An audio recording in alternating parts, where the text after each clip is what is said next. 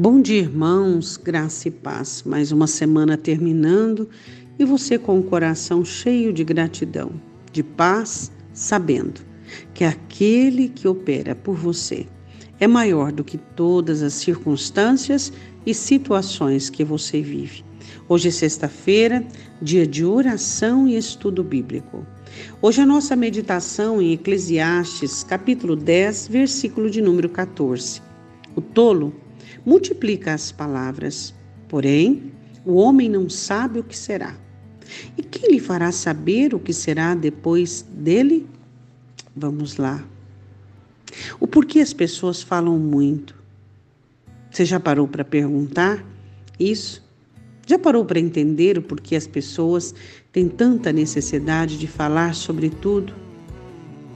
Engraçado que quando o Senhor nos fez, e ele criou Adão no Éden. Ele diz: façamos o homem à nossa imagem e semelhança. As palavras do Senhor são vida e são criadoras.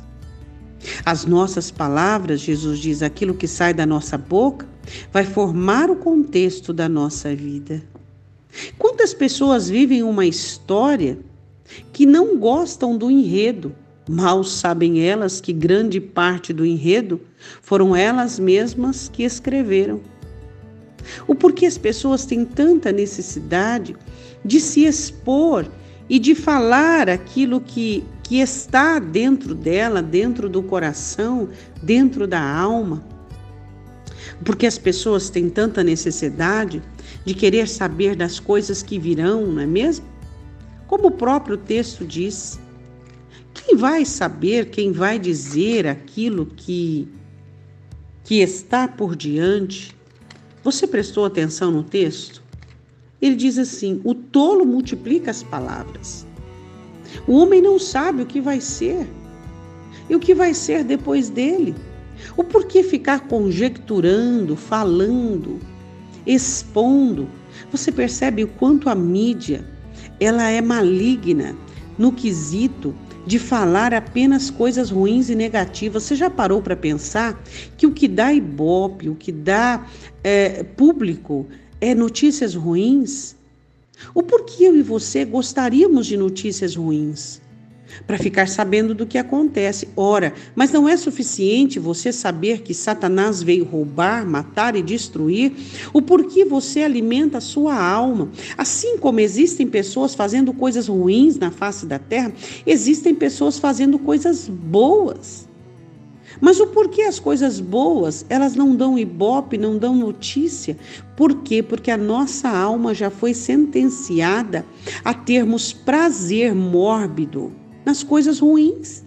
E isso vai trazer conotações negativas. Não fale coisa ruim, não pense coisas ruins, não se alimente de coisas ruins, porque senão o contexto da sua vida vai ser ruim. O enredo da sua história vai ser ruim. Então você não sabe o que vai ser, Deus está trabalhando por você. Se alguém vier fazer uma, uma, uma opinião negativa, fazer uma conotação negativa, não permita, fala, opa, peraí, quem governa a minha vida é o Senhor. Quem fala as coisas sobre a minha vida é o Senhor. E você tem que ser um defensor da sua história, um defensor da sua vida. Pegue o sabor e o gosto das coisas boas. Nós fomos feitos para proclamar, para falarmos coisas que agradem a Deus, coisas que Deus tem feito. Nós vamos nos calar com respeito às coisas que o inimigo tem feito.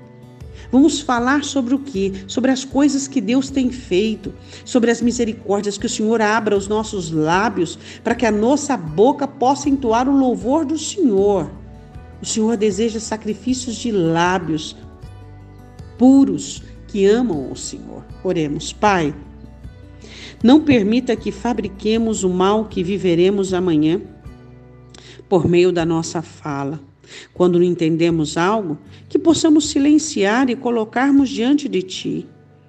Quando não aceitamos algo, que possamos transformar isso em oração e colocarmos diante de Ti. Quando a tristeza, meu Deus, ela está tão expressiva e tão fundamentada e abrangendo as esferas da nossa alma, que possamos transformá-la em súplica, em choro e levá-las a Ti. Senhor, eu te peço, olha do céu, olha para nós, nos ensine a falar menos e a buscar-te mais. Desvia de nós, Senhor, as pessoas maledicentes e murmuradoras e nos aproxime de pessoas benditas que falem pouco, mas que falem aquilo que eu preciso ouvir, Senhor. Ó Senhor, nos dê pessoas de conhecimento do alto, Pai, e não das pessoas que conheçam a iniquidade e têm prazer em falar a iniquidade. Senhor, que nós possamos ter um grande temor por aquilo que falamos, Senhor. Que possamos fazer dos nossos lábios um veículo para os nossos votos, onde queremos viver aquilo que o Senhor tem para nós. Render-te graças por meio da nossa fala, valorizarmos aquilo que o Senhor tem nos dado e nos livrar da morte emocional e espiritual, Senhor, que muitas vezes projetamos. Quantos desânimos existem por meio das palavras que saíram a semana passada, o mês passado, da boca do próprio cristão, do próprio indivíduo? Livra os nossos pés da queda por meio de não falarmos de decadência, não falarmos de miséria, Senhor. Abençoa os nossos lábios, tem misericórdia de nós. Em nome de Jesus. Amém? Cuidado com as palavras da sua boca. Elas podem ser para o seu bem ou para o seu mal. Um ótimo dia, Deus te abençoe em nome de Jesus.